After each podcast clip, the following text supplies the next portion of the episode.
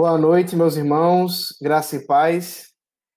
Hoje estamos mais uma vez juntos no nosso Centro Reformado de Ensino para estudar a palavra do Senhor, para meditar naquilo que o Senhor revelou a nós, em especial falar sobre a, aquilo que Cristo é e a sua obra, como está expresso na Confissão de Fé de Westminster, o capítulo 8. Hoje nós vamos trabalhar a primeira sessão capítulo 8. Mas antes de começarmos, deixe-me dar algumas explicações. Hoje eu estou fazendo aqui de casa o CRE. O motivo é que eu não estava me sentindo muito bem e resolvi é, ficar em casa hoje, até para evitar é, qualquer coisa, especialmente se realmente é, fosse, por exemplo, coronavírus, né, uma coisa nesse sentido. Então, eu e Drica resolvemos nos manter aqui, eu também, é, especialmente hoje, ah, mas eu espero que eu melhore, e se isso acontecer, é, é, nós é, mantemos a programação, inclusive dominical, né? Senão, aí a gente vai comunicar à igreja de qualquer eventualidade. Por isso, eu estou aqui com minhas amigas, as mulheres maravilhas aqui, do aniversário de Samantha, que foi é, na quinta-feira passada, né? Minha filhinha fez cinco anos, cinco aninhos. E aí nós comemoramos, ela queria a festinha de Mulher Maravilha e foi super divertido aqui, apesar né, da, da gente não poder aglomerar e, e, não poder convidar as pessoas, mas a família foi, foi gostoso também, ela, ela gostou bastante. Então, hoje nós vamos trabalhar né, o, o nosso a, nossa confissão de fé, capítulo 8, a sessão de número 1. E, se Deus assim permitir, vamos caminhando aos poucos até que a gente chegue no final desse capítulo 8. Não hoje, claro, mas caminhando. É, Deixe-me só confirmar, vocês estão me ouvindo bem? É, tá, tá boa a, a transmissão? Vocês estão acompanhando é, tudo certinho? Me, me passem aí um feedback, só porque a gente está fazendo aqui de maneira diferente hoje e gostaria de, de saber. Tudo ótimo? Beleza, então. Então vamos orar, rogando a Deus que nos abençoe nesse momento. Santo Pai, Deus maravilhoso, Tu és grandioso e nós, ó Deus, rogamos humildemente, suplicando o Senhor que, na tua bondade, o Senhor nos conduza nesse estudo, o Senhor nos dê iluminação, para que possamos, Deus, compreender melhor aquilo que tu ensinas na tua palavra, em especial o nosso Messias, o nosso Senhor Jesus Cristo. Ao falarmos dele, Senhor, nós não falamos apenas de alguém distante, nós não falamos apenas de um personagem na história, mas falamos do nosso Senhor, falamos daquele que é o nosso melhor amigo, falamos daquele que é o nosso redentor, o Deus vivo que encarnou. E por isso, com toda seriedade, com toda solenidade, mas também com a intimidade da qual o Senhor mesmo nos concede ao chamar o Senhor de Pai e Ele de irmão. Fazemos isso para a tua glória. Abençoa meus irmãos e irmãs que agora assistem comigo esse momento de estudo da palavra, que sejam abençoados, Pai. Que possam ser edificados e que a tua palavra fale conosco nessa noite. Em nome de Jesus Cristo. Amém. Muito bem, irmãos. Ah, eu vou fazer, então, a leitura do capítulo 8, sessão número 1. E então a gente vai trabalhar alguns temas que são apresentados. É muito rico o capítulo 8. Se você tiver a oportunidade de fazer a leitura do capítulo 8 da, da Confissão, antes mesmo da gente chegar à exposição, vale muito a pena. Ele tem uma riqueza, assim, porque está falando do Senhor Jesus Cristo, e o Senhor Jesus Cristo é aquele que está revelado das, nas Escrituras de capa a capa. Então tem muita coisa, e é claro, a gente não tem intenção de falar de tudo profundamente, mas poder apresentar aquilo que é mais importante para a igreja hoje, né? considerando que existem vários níveis de, de aprofundamento, existem vários níveis de experiência com a palavra de Deus, né? até algumas pessoas comentando da nossa aula de domingo de Apocalipse, falando da profundidade e até é, é, verificando, né? Mas como é que a gente vai poder ter acesso a tanto conhecimento? Bom, a gente, a gente tem é, é, realmente níveis de, de conhecimento, níveis é, é, de, de como é que a gente se aprofunda nas escrituras. E é claro que o nível que é exigido para um pastor né, alguém que se dedica a isso exclusivamente, alguém que estuda, alguém que tem conhecimento das línguas originais, alguém que é, conhece a literatura, e, e, esse é um tipo de nível diferente daquele que se espera de um membro da igreja. Não significa, é claro, que os dois não são salvos mediante a mesma palavra, mediante o mesmo Jesus Cristo, mas o Senhor concede dons e talentos de maneiras diferentes, funções no reino de maneiras diferentes, e nesse sentido ele capacita também de, maneira, de maneiras diferentes. Né? Então é assim que aprova o Senhor fazer com sua igreja. Tá? Então, só para explicar um pouquinho essa, essa questão que foi, foi perguntada e eu, eu quis agora também lembrar os irmãos. Vamos lá. Uh, capítulo 8, sessão de número 1.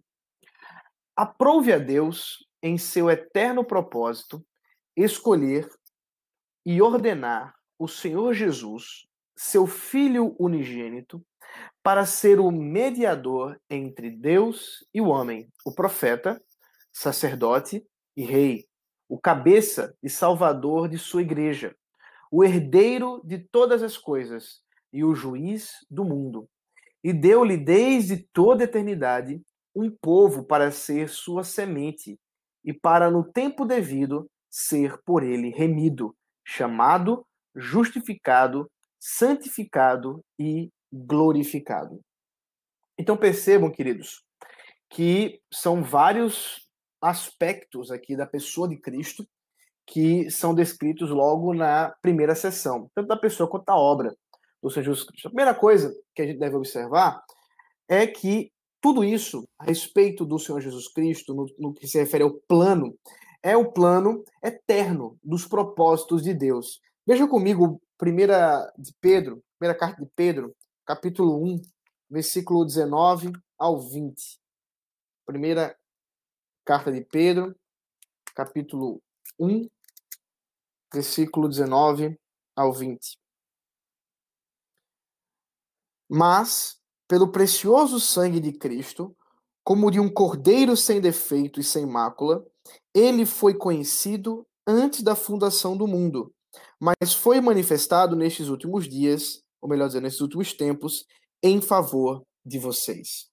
Então vejam, Pedro reconhece essa característica a respeito do Cordeiro de Deus, o Senhor Jesus Cristo, que é conhecido, a ideia aí, esse conhecimento é, é fez-se planejado, fez-se organizado, ordenado desde antes da fundação do mundo. O que nos mostra que esse planejamento a respeito da obra redentora de Jesus Cristo não é alguma coisa, como já temos insistido, que foi ah, o próprio Deus planejou assim meio que de supetão após a queda de Adão e Eva. Mas o Senhor Jesus, na sua infinita sabedoria e planejando aquilo tudo de acordo com a sua santa vontade, fez isso a Trindade Santa, na verdade, fez tudo isso uh, desde antes da fundação do mundo. Né? Então, a, a, a, o planejamento trinitário é alguma coisa que diz respeito antes da criação, inclusive a própria obra de Cristo, o pro, a, a, a própria tarefa que Jesus Cristo iria desempenhar na é, na, na, na, vida, no sentido vida é, terrena ou humana, né? quando, quando encarnasse. Mas isso tudo, portanto, aprove a Deus, como diz aqui a sessão número 1, um, uh, no seu eterno propósito, eterno porque é antes da fundação do mundo, quer dizer, antes que houvesse tempo, uh, escolher e ordenar, então eles deliberaram, a Trindade Santa deliberou a, a respeito desse assunto e colocou o Senhor Jesus como filho, né? O Senhor Jesus, que é o filho unigênito, para ser mediador entre Deus e o homem. Deixa eu corrigir uma coisa que eu falei aqui. Eu não estou dizendo que a filiação de Jesus, ou a segunda pessoa da Trindade, ela ocorreu como deliberação trinitária. Isso é ontológico, tá, gente? É, a filiação de Cristo é parte da essência trinitária. O Pai é essencialmente o Pai, o Filho é essencialmente o Filho. E o Espírito é essencialmente o Espírito. Então, a, a, a, não é que o, a filiação foi parte da deliberação, mas que o Filho de Deus, foi parte da deliberação, que o Filho de Deus viesse a ser o mediador entre Deus e os homens. Isso aí é, é importante para que a gente observe. Mas veja, esse plano maravilhoso da redenção, esse plano maravilhoso de ter Cristo como o mediador, ou melhor dizendo, Jesus como mediador, a segunda pessoa da Trindade, o Filho como mediador, esse plano ele, ele foi profetizado também. Ele não foi só planejado na eternidade, mas ele também foi profetizado. Por exemplo, você pode encontrar, é, veja comigo aqui, Isaías capítulo 42, verso 1, que diz assim: Eis aqui o meu servo, a quem sustenho, o meu escolhido, em quem minha alma se agrada. Pus sobre ele o meu espírito, e ele promulgará o direito para os gentios. Então veja, Isaías está profetizando a respeito da obra messiânica muito antes que isso viesse a acontecer, é, centenas de anos antes que isso viesse a acontecer. E o motivo não é outro senão que o próprio Deus estava preparando Israel, estava preparando o seu povo, inclusive dando a esperança é, é, profética, esperança, é, inclusive para que crescem no Messias antes mesmo que ele viesse. Isso é bem importante da gente entender. É, na semana passada, né, melhor nessa semana, domingo, eu mencionei uma coisa sobre Apocalipse que um dos problemas de interpretação do Apocalipse é que muitas vezes as pessoas acreditam que boa parte do que o livro está ali escrito é para um futuro, um futuro que ainda virá, e que diz respeito, portanto, àquelas pessoas que receberão ali.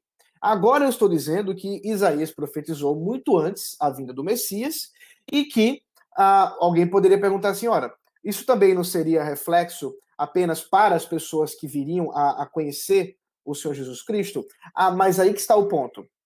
Ah, crer na promessa da vinda messiânica, a promessa do Messias é salvífico. Isso é importante. Isso é muito importante a gente entender. Porque o povo de Israel no Antigo Testamento foi salvo crendo pela fé. Pela fé em quem? Pela fé em Cristo. Mas como poderiam crer em Cristo se ele não, te, não tinha vindo? Porque eles creram na promessa da vinda do Messias. É diferente da carta escrita apóstolo, pelo apóstolo João às igrejas da Ásia, é, que se referiria apenas a um futuro incerto, é, do qual nós não sabemos ainda quando, e, portanto, perderia a relevância daquela carta especialmente para os seus primeiros leitores, enquanto que a profecia de Isaías é extremamente relevante. Ela tem a relevância dela a, a, estabelecida exatamente porque, crendo, eles seriam salvos. Então, essa profecia está aí em Isaías 42, 1, já mostra o estabelecimento da própria ordem de Deus, né, da própria, do próprio trabalho que Deus haveria de trazer ao seu filho Jesus Cristo, que ainda seria chamado de Jesus Cristo, né, mas que é o seu filho unigênito, o seu filho eterno. E esse filho eterno, unigênito, é, é unigênito porque é de fato o único filho gerado de Deus. Veja comigo João 3,16, texto clássico é, que, que fala exatamente essa expressão. Porque Deus amou o mundo de tal maneira que deu o seu Filho unigênito para que todo aquele que nele crê não pereça, mas tenha vida eterna. Então, observe, nós é, é, cremos e isso é uma, uma estabelecido na nossa tradição cristã é muito antiga, que Jesus é o Filho de Deus gerado e não criado desde a eternidade. Essa geração e não criação diz respeito à natureza do próprio Senhor Jesus Cristo. Ele é gerado e não criado porque ele é da mesma natureza, da mesma substância de Deus.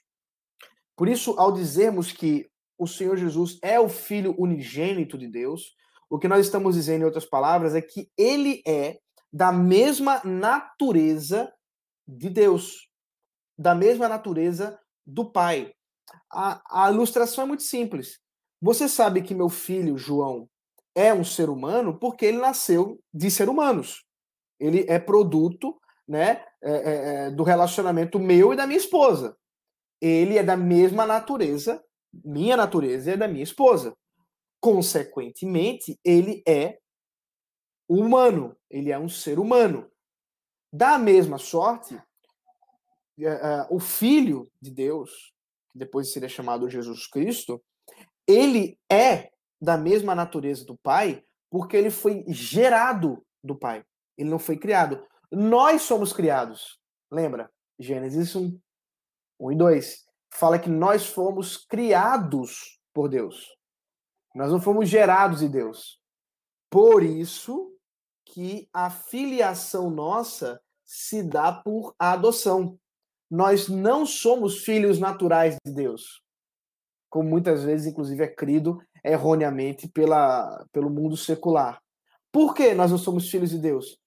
Porque Deus nos criou e não nos gerou. Essas duas expressões são importantes de haver essa distinção para que a gente possa saber a diferença entre uh, o próprio Deus, e em especial uh, seu Filho Jesus Cristo, e nós. Então, observe que, uh, assim como um, um, os animais né, não são filhos de Deus, assim como as nuvens, assim como o sol não é filho de Deus, mas tudo são criaturas de Deus, nós também somos criaturas de Deus. Mas como é que nós passamos a ser filhos de Deus? Nós vamos inclusive discutir isso mais para frente, isso é um assunto bem para frente sobre adoção. Mas fazemos isso por meio da adoção em Cristo Jesus. Por meio daquele que é o filho unigênito de Deus.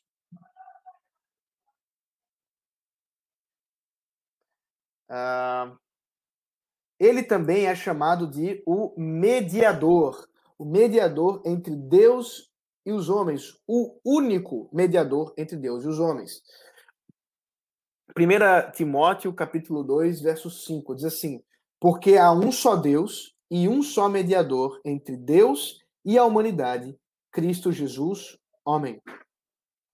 Esse texto ele é muito importante até para que a gente lembre que nós não podemos adotar nenhum tipo de mediador ou medianeira, como é crido dentro da tradição católica romana, que crê que, por exemplo, Maria é uma medianeira, é também uma mediadora, é também alguém que trabalha com uma mediação.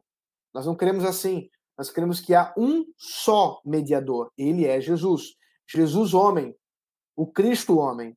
Aquele que encarnou, Daí a importância, inclusive, dele ter se tornado homem. Nós vamos falar sobre isso mais para frente. Mas aqui nós, nós observamos esse título que ele carrega consigo como o mediador, o Messias, o escolhido. É, esse, esses títulos que ele recebe, recebe ao vir à Terra. Né? Ele não era mediador antes de encarnar. Ele não era o Messias antes de encarnar. Isso estava no projeto mas é cumprido na história quando ele ah, é, é, colocado né, no ventre de Maria, gerado ali no ventre de Maria, essa geração, é claro, de respeito à humanidade de, de Deus, de Jesus Cristo, a humanidade de Jesus Cristo, que a partir de então torna-se Deus homem. Né? Daí a, a expressão Theotokos, mãe de Deus. Por quê? Porque no ventre de Maria não estava apenas o menino homem, mas também o menino Deus. Deus e homem. Por isso, ela gerou no seu ventre o Deus homem. Não que ela tenha gerado o próprio Deus. Isso é importante. Deus já existia.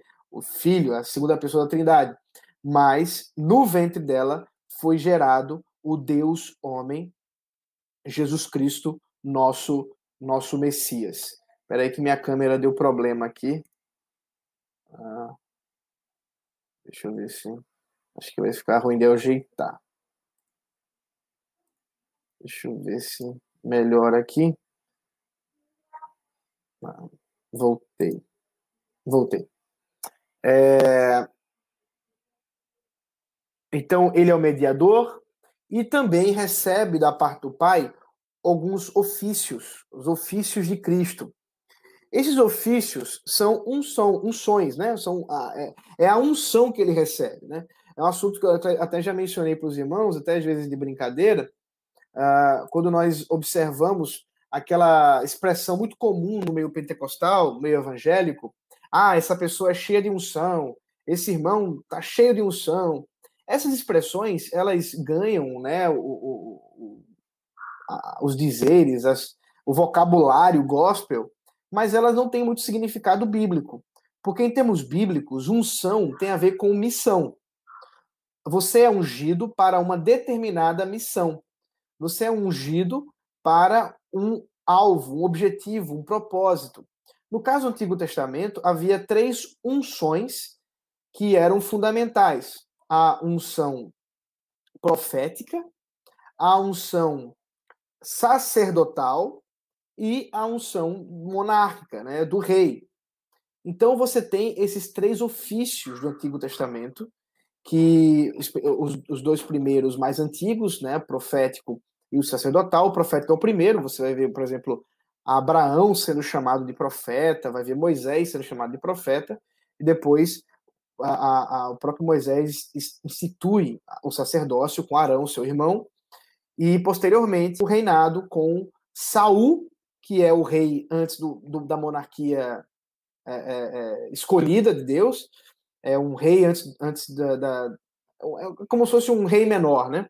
Porque a grande monarquia é estabelecida pela linhagem davídica. E então em Davi você tem o estabelecimento dessa unção da monarquia, essa unção do reinado. E é exatamente esses três aspectos, esses, esses três ofícios do Antigo Testamento, que em Cristo encontram cumprimento. Jesus Cristo é chamado de profeta, é chamado de sacerdote e é chamado de rei. Vamos ver aqui uma coisa de cada. Atos 3, versículo 22, chama Jesus de profeta. Veja aí comigo.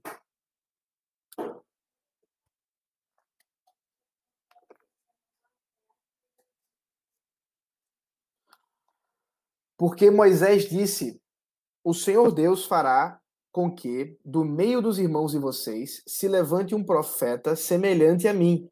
A esses vocês ouvirão em tudo o que ele lhes disser. Então, observe que a, a, a profecia né, de Moisés se cumpre exatamente em Jesus Cristo. Isso é um discurso do apóstolo Pedro. Ele está falando ali com com a, a, as pessoas do templo e está anunciando que Jesus é o profeta que foi prometido por Moisés, é o profeta esperado, o profeta ao qual o próprio Moisés estabeleceu que seria um igual a ele, na verdade superior. Por que Jesus é superior? Porque ele não é só um mero profeta. Vamos, vamos aqui estabelecer algumas questões de definição, de conceito do que é um profeta. Eu já tive a oportunidade de falar isso para vocês em um sermão ou dois, mas eu quero lembrar para vocês esse, esse aspecto do ofício profético.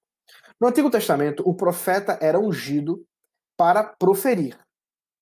Isso é básico. Mas proferir o quê? Proferir a lei do Senhor.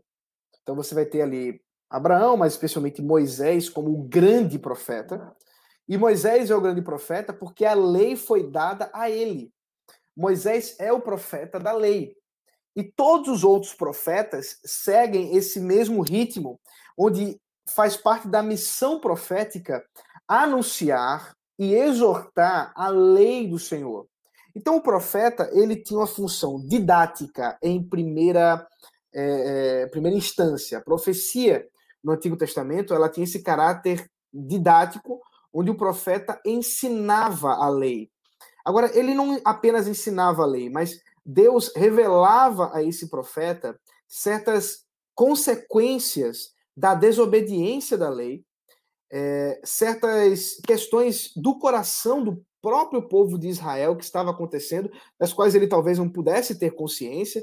É, é só lembrar, por exemplo, o caso de Natan, profeta Natan, que acusa, né, que vai exortar Davi contra aquela ilustração da ovelha, e, e, que, e, que, Davi fica muito irado, até que descobre que Natan está se referindo a ele. Então, o que está envolvendo ali? Deus revelou a, Natan o que estava acontecendo. Isso fazia parte da, da função profética, essa revelação de questões do coração, para que a palavra de Deus, no caso a lei do Senhor, fosse confront, confrontasse aquele pecado, confrontasse aquela desobediência, e então aquela pessoa que estava quebrando a lei, é, teria que agora se arrepender, voltar né, à, à situação dela. E você vai ter os profetas que são levantados em vários momentos na história de Israel, exatamente com essa função. Agora veja, todos eles falam daquilo que recebem. O profeta, portanto, ele tinha como função primária receber a verdade e comunicar a verdade. Essa comunicação, é claro, estava de muitas maneiras, por escrito, falando, várias, várias formas, mas ele recebia da parte do Senhor, seja porque ele tinha conhecimento das escrituras, da própria, especialmente do Pentateuco, seja porque ele recebeu alguma revelação direta da parte de Deus. Mas Jesus, ele é ainda um profeta mais exclusivo. Por quê? Porque ele não fala da verdade. Ele não fala recebendo a verdade, mas ele é a verdade. Então, ele é o profeta que profere não coisas ah, para além de si mesmo, mas ele, ele recebe, a, a, a, ele é profeta porque ele é a própria verdade. Ele, ele fala de algo que lhe é próprio, de que, de que está estabelecido por ele mesmo, né? que é o Deus verdadeiro, que é a própria a própria verdade. Deixa eu ver aqui algumas perguntas relacionadas a essa questão aqui. É uma unção para cada ofício, profeta, sacerdote e rei, ou temos uma única unção para os três ofícios? Não, são unções diferentes, porque são ofícios diferentes. Então, não necessariamente um sacerdote seria profeta, não necessariamente um profeta seria sacerdote, e menos ainda, porque por causa da questão das tribos, um rei poderia ser sacerdote e profeta. É, ele poderia até ser profeta, mas sacerdote não poderia. Você vai ver que há casos em que se acumula funções. Davi, por exemplo, ele foi profeta e foi rei. Você vai ter é, os, os casos, é, acho que Samuel, é, Samuel era profeta e sacerdote. Então você tem é, é casos de acumulação de ofício, mas nunca é, é, é, o caso de você ter os três ofícios. Nunca aconteceu em Israel. Isso só vai acontecer com, com Cristo que estabelece aí uma, uma nova relação. Por quê? Aí vamos ver Hebreus 5,5, que Arthurzinho, inclusive, já colocou aqui para a gente é, observar. Assim também, Cristo não glorificou a si mesmo para se tornar sumo sacerdote, mas quem glorificou foi aquele que lhe disse: Você é meu filho, eu hoje é, gerei você. Você colocou o versículo 6 também, Arthurzinho? Eu estou vendo que colocou só o 5. Era o 5 e o 6. Deixa eu abrir aqui. Aí. Isso, pronto. Esse, esse é importante.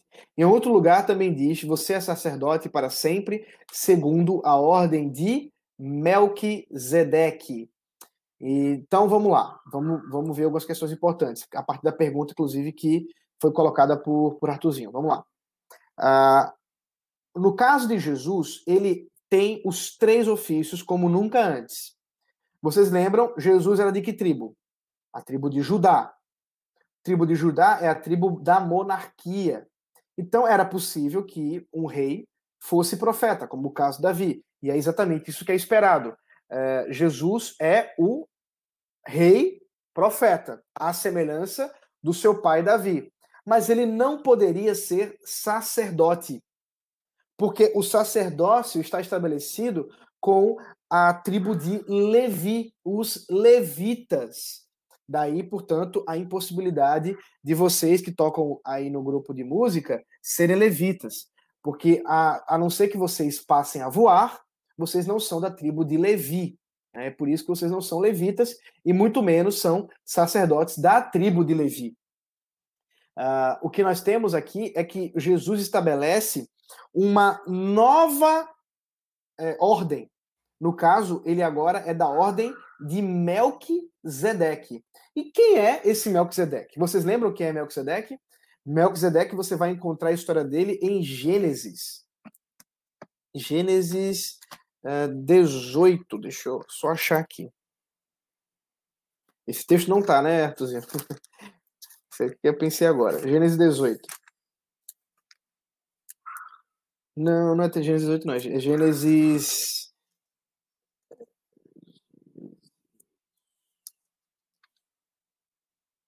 Gênesis 14. Desculpa, Gênesis 14. Versículo 17. Gênesis 14, versículo 17. Que diz assim: Quando Abrão regressava depois de derrotar Kedorlaomer e os reis que estavam com ele, o rei de Sodoma foi ao encontro dele no vale de Savé, que é o vale do rei. E Melquisedeque, rei de Salém, trouxe pão e vinho. Ele era sacerdote do Deus Altíssimo. E ele abençoou Abrão e disse: Abrão, seja abençoado pelo Deus Altíssimo, que criou os céus e a terra. E bendito seja o Deus Altíssimo que entregou os adversários de vocês nas suas mãos. E Abrão deu a Melquisedeque o dízimo de tudo. Essa é, é, é, é aqui que nós encontramos a relação né, entre Melquisedeque e Abraão. É a primeira vez que surge esse nome. Você vai ter somente o Salmo 110, verso 4, que de maneira assim muito misteriosa traz de volta esse personagem misterioso. Você percebeu aí que ele é um personagem que surge, daqui a pouco eu vou explicar o contexto que ele está surgindo. É um personagem que surge do nada e vai embora.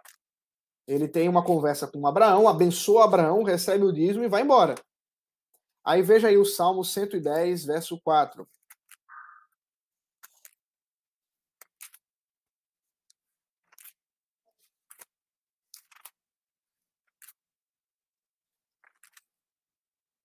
O Senhor jurou e não voltará atrás. Você é sacerdote para sempre, segundo a ordem de Melquisedeque.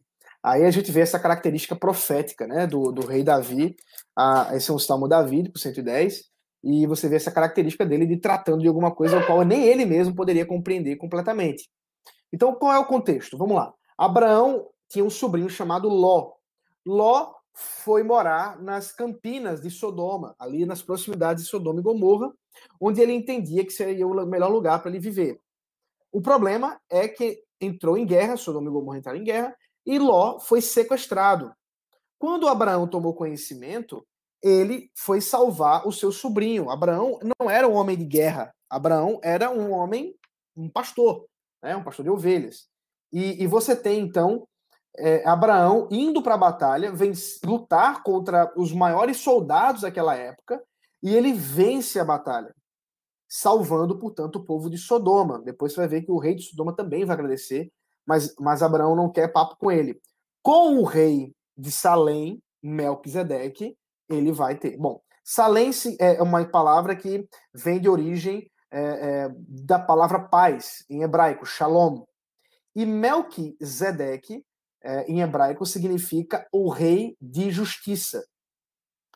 Tudo isso é, é, é muito misterioso, mas a gente só vai conseguir entender quando a gente olha para o cumprimento em Hebreus. para observar que esse personagem surge exatamente para que se cumprisse a vontade de Deus que em Cristo os três ofícios fossem estabelecidos: o ofício de rei, profeta e também o de sacerdote. É, Lohane fala que já ouviu que o Melquisedeque seria uma teofania, ou, na verdade, uma cristofania. É possível, Lohane, mas eu não sei. Ah, o texto não está claro para nos dizer que aí nós temos a segunda pessoa da Trindade realmente já se apresentando a Abraão. Não é impossível, porque ele vai surgir em outros momentos para estar com Abraão.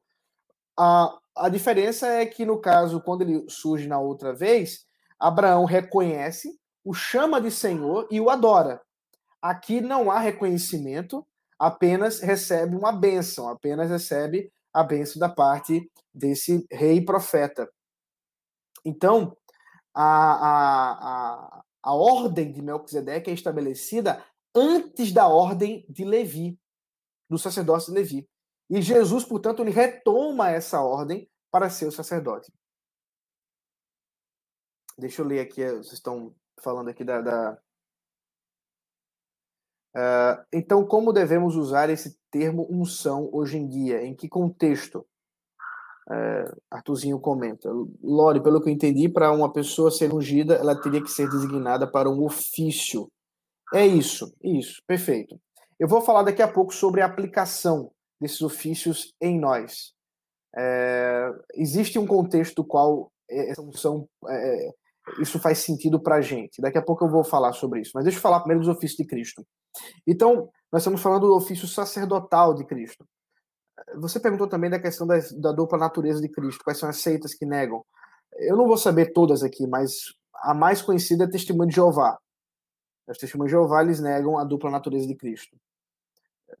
Mas é, é, é, um, é um exemplo. Mas vamos lá. Jesus Cristo, portanto, ele é dessa ordem diferente. Ele é um sacerdote da ordem de Melquisedeque. E o motivo é esse: é que ele não compartilha dessa ordem levítica, que ela caduca, é uma ordem que, que entra em um final, a, a, a, tem o seu final em Cristo, ela tem o seu cumprimento em Cristo, mas agora, uma nova ordem estabelecida, o próprio sacerdote é Jesus Cristo. E ele, portanto, faz essa, essa intercessão, esse trabalho sacerdotal diferente do que uh, faziam os levitas, que precisavam, inclusive, fazer um, um, um sacrifício para si mesmo e depois fazer um sacrifício para a, a, o povo, né? O povo de Deus. Muito bem. Então, nós temos Jesus como profeta, que fala a verdade, mas não só a verdade, ele é a verdade. O sacerdote, segundo a ordem de Melquisedeque, porque a, a ordem levítica não existe mais, não existem mais levitas, o templo foi destruído, inclusive, não existe mais templo, e, portanto, não tem mais essa obra sacerdotal nesse sentido, mas ele também é o rei, o rei dos reis, na verdade, o, o Senhor dos Senhores, como diz aquele belíssimo hino do oratório O Messias de Handel.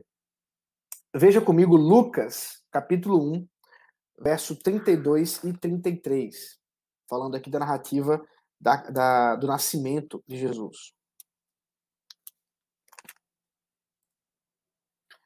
Este será grande e será chamado Filho do Altíssimo. Deus o Senhor lhe dará o trono de Davi, seu pai. Ele reinará para sempre sobre a casa de Jacó, e o seu reinado não terá fim. Vocês já devem ter lembrado que eu já li em outros momentos o texto da profecia de a Davi para com o seu filho, em que seria estabelecido o seu reinado para sempre. E aqui nós encontramos o cumprimento. É Jesus na manjedoura, e ele é o rei. É o rei na manjedoura. É um rei num estábulo. É um rei em um lugar simples, mas é o rei. É o rei do universo. É o rei acima de qualquer outro rei.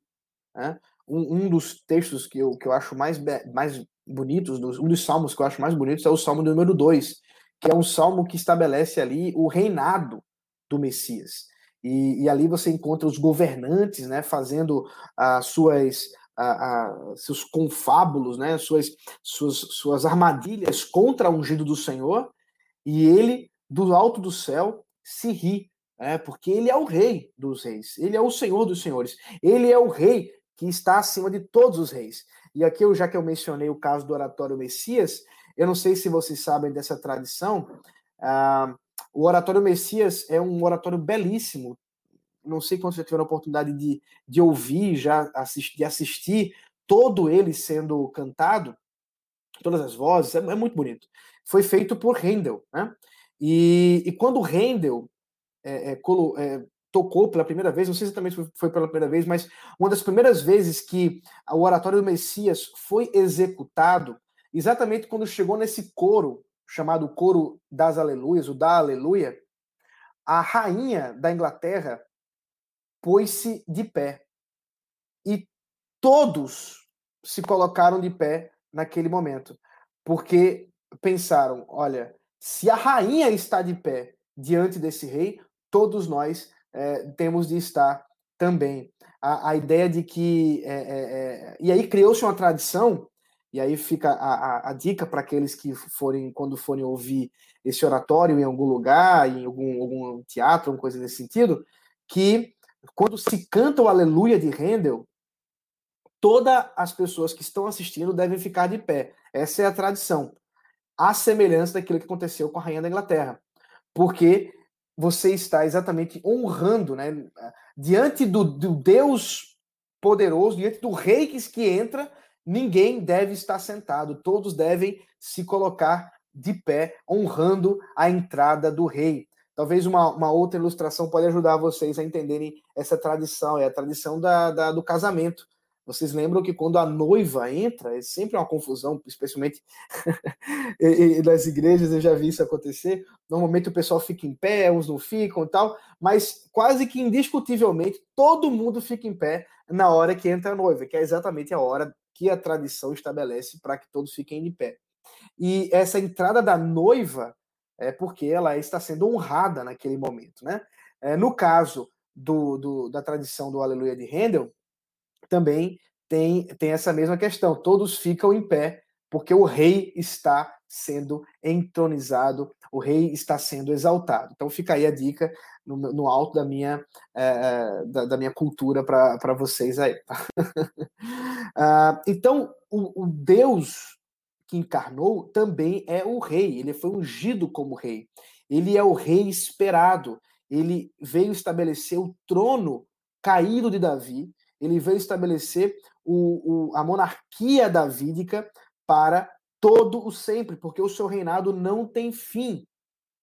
Esse reinado dele é, não é, não tem inclusive um limite. Isso é uma coisa importante. Todo reinado tem limite, mas o reinado de Cristo não tem. Ele compõe-se para toda a extensão, para todos os lugares. Ele é o rei que veio estabelecer o seu reino para todas as nações, para uh, todas as línguas, todas as tribos, e o seu reino não tem fim. Não tem fim nem no sentido temporal, nem no sentido geográfico. O seu reino não tem limites. Esse é o Rei Jesus Cristo. Portanto, ele é o Messias esperado, ele foi ungido como profeta, como sacerdote e como rei. Então, o que que, o que, que esses ofícios dizem respeito a, a nós? Né? Como é que a gente pode observar, em termos práticos, esses ofícios em nossa vida? Nós também somos chamados, nas Escrituras, de profetas, nós também somos chamados de sacerdotes, nós também somos chamados de reis. E por quê? Porque nós, nós pertencemos ao reino, nós pertencemos ao sacerdócio e nós pertencemos a, ao chamado profético que Deus estabeleceu em Cristo. Então, num certo sentido, todo cristão foi ungido pelo Espírito Santo, ou em Cristo, através né, do Espírito Santo, no batismo com o Espírito Santo. E esse batismo, portanto, capacitador, faz com que todo cristão seja rei, profeta e sacerdote e cumpra isso na, no seu ministério. Por isso que todos nós já somos ungidos por Deus. Todos nós já temos o, o nosso, os dons para, para, para serem exercidos, né? aqueles que são crentes, né? claro, é, já têm seus dons para serem exercidos, e os ofícios que ele mesmo estabeleceu. No caso dos ofícios da igreja, específicos da igreja, nós temos diáconos e presbíteros. Esses ofícios estão restritos aos homens e aos homens capacitados para essa função. Mas existem muitos outros ofícios né, para serem é, exercidos dentro da. A gente poderia chamar de ministério, né? Muitos outros serviços, muitos outros ministérios para serem uh, servidos, né, para serem usados para a igreja, né, ou com a igreja. E nesse sentido, portanto, todos os crentes são ungidos do Senhor. Todos os crentes são uh, uh, capacitados pelo Senhor. Daí a, a, a, falha da gente muitas vezes quando fala assim do pastor, ah não, não toqueis no ungido, você não pode falar mal de um presbítero, você não pode falar mal de um pastor, meu irmão, você não pode falar mal de ninguém. é, isso é quebra do, do, do uh, da lei do Senhor, é, é, é quebra do, do, do, nono mandamento, né? não dirás falso testemunho. Então você não pode falar mal de ninguém. Agora, se você quer falar sobre pessoas que são ungidas, todos os crentes. Daí, portanto, uma máxima da reforma protestante, que é o sacerdócio de todos os crentes. Todos os crentes são sacerdotes. Nós, em que sentido? Porque todos os crentes servem a Deus, servem por meio de Cristo. Não precisam de um mediador. Por isso que nós não cremos que os pastores, que os presbíteros são como se fossem sacerdotes que fazem né, a, o culto, que, que uh, fazem ali a adoração e nós somos levados por eles. Né? Então, isso é uma coisa importante até. Nós não cremos que o pastor conduz o culto, nós não queremos que o presbítero conduza o culto, nós não cremos que os músicos conduzem o culto, nós, ou a adoração, né? o louvor, lembrando que culto, louvor e adoração têm o mesmo significado. Mas nós cremos que quem conduz tudo isso é Cristo. E todos nós servimos a Cristo através desse chamado que ele nos dá. Por isso que o culto ele é prestado a Deus, ele não é assistido como se fôssemos telespectadores. E aqui ah, eu quero exortar os meus irmãos aqui da Igreja Presbiteriana de Casa Caiada porque hum, eu tenho muitas vezes sentido falta da igreja cantando, por exemplo. Eu vejo muitas vezes que até não é porque a, canção é nova, nada disso não, mas é porque a igreja entra tanto no, no modo estou assistindo que fica só olhando. E eu sei que a gente está de máscara, eu não, não, estou vendo a boca de vocês mexendo, mas a gente não ouve muitas vezes a igreja cantando. E mesmo antes eu não ouvia. E eu quero então insistir com você: cante, mesmo desafinado, cante ao Senhor, é, adore a Deus, preste o culto ao Senhor, leia as escrituras na hora da leitura responsiva, também quando ela não é responsiva, mas acompanhe com, com o seu coração aquela leitura, uh, cante ao Senhor, ore com a, a oração é, silenciosa e através também do irmão que está fazendo as orações públicas. Uh, também se sirva da palavra de Deus quando eh, Deus está falando por meio do sermão. Então, tudo isso envolve o nosso compromisso com o culto ao Senhor, entendendo que nós somos sacerdotes do Senhor. Estamos ali para prestar-lhe culto. Estamos ali para lhe servir com culto. E não para sermos servidos. Outro problema, muitas vezes, que acontece com o culto. Muitas vezes as pessoas vão para o culto para serem servidas. Isso faz muito, tem muito a ver com a nossa cultura extremamente consumista. Então, aquela ideia de que eu vou para o culto para Deus falar comigo, eu vou, vou para o culto para ser abençoado. E, e, essas ideias que muitas vezes surgem no nosso coração e chegam ao ponto de muitas pessoas pularem de culto em culto, e talvez em nosso, nossos termos hoje pandêmicos, seria pular de é, live em live, pular é, de transmissão em transmissão de várias igrejas, porque eu quero ser servido. Mas, queridos, nós somos chamados para servir ao Senhor, inclusive com o culto. Você não está ali para ser abençoado, você está ali para servir ao Deus que já te abençoou. Se você está no culto presente, você já é um abençoado, você já é ungido do Senhor, porque você está ali para servi-lo em adoração. Então, tudo isso deve estar firme em nosso coração, deve ser alguma coisa que nós estejamos uh, convencidos diante do Senhor Jesus Cristo pelo seu Santo Espírito. Uh, o Senhor Jesus também é chamado de cabeça e do Salvador. Efésios capítulo 5, versículo 23, diz assim: Porque o marido é o cabeça da esposa, como também Cristo é o cabeça da igreja, sendo ele próprio o Salvador do corpo. Aqui o contexto é o apóstolo Paulo a respeito do relacionamento marital, homem e mulher, mas ele estabelece uma, um padrão, um padrão que é o relacionamento de Cristo e a igreja. Esse padrão que é estabelecido exatamente em que Cristo é o líder. A ideia de cabeça aí é a autoridade. Cristo, ele é a autoridade da igreja. Mais uma coisa que eu quero enfatizar com os irmãos, eu já falei isso em outros momentos, mas é sempre bom a gente enfatizar de novo. Ah, o cabeça da igreja, nós não cremos que o cabeça da igreja é o Papa. Lembra? Isso é uma, uma designação, isso é uma, uma, é, é, uma visão católica romana. Mas nós que somos reformados, nós que somos protestantes, nós cremos que o cabeça da igreja é Jesus Cristo. E o que isso muda? Bom, primeiro, que toda a liderança da igreja, ela é um representante do cabeça que é Cristo. E só representa a Cristo legitimamente mediante a palavra de Deus mediante a sua verdade e não mediante a si mesmo. Não pode falar de si, mas tem que falar de Cristo. Tem que falar daquele que é, o, que é a autoridade, que é o cabeça. Ele é a autoridade real da igreja, é Jesus Cristo. Ele também é o Salvador. Isso nós já posteriormente, mas ele é o Salvador da igreja. Ele é aquele que foi enviado para salvar o povo dos seus pecados e da ira que condenava uh, por causa do pecado. A gente vai, vai desenvolver isso mais para frente, nem vou entrar muito agora. Ele também é o herdeiro de todas as coisas. Hebreus capítulo 1, versículo 2. Ele é aquele que recebeu uh, do Pai a, a herança, né?